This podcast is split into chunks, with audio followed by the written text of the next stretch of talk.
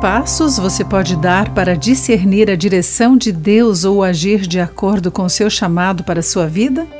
Olá, amigo do Pão Diário. Bem-vindo à nossa mensagem de esperança e encorajamento do dia. Hoje vou ler o texto de Paul Fenchia com o título A Mão Oculta de Deus. Meu amigo é filho adotivo de um casal missionário e cresceu em Gana. Quando ele foi para os Estados Unidos, começou a faculdade e precisou interrompê-la. Mais tarde, ele serviu o exército, o que eventualmente o ajudou a pagar a faculdade e o fez viajar mundo afora. Em tudo isso, Deus o preparava para um papel especial.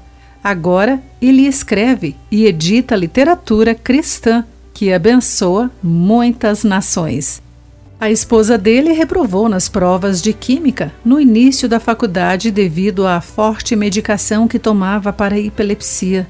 Após cuidadosa deliberação, ela transferiu-se da área de ciências para estudar a linguagem de sinais, cuja carga de trabalho era mais gerenciável.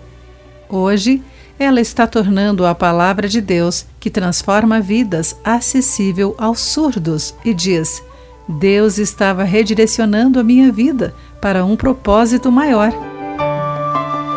Às vezes, você se pergunta sobre onde Deus o está levando? O Salmo 139, verso 16, reconhece a mão soberana de Deus em nossa vida. Tu me viste quando eu ainda estava no ventre. Cada dia de minha vida estava registrado em teu livro. Cada momento foi estabelecido quando ainda nenhum deles existia. Não sabemos como Deus usará as circunstâncias de nossa vida, mas podemos descansar e reconhecer que Deus sabe tudo sobre nós e direciona os nossos passos. Embora sua mão soberana possa parecer oculta, Deus nunca está ausente. Querido amigo, guarde isso em seu coração.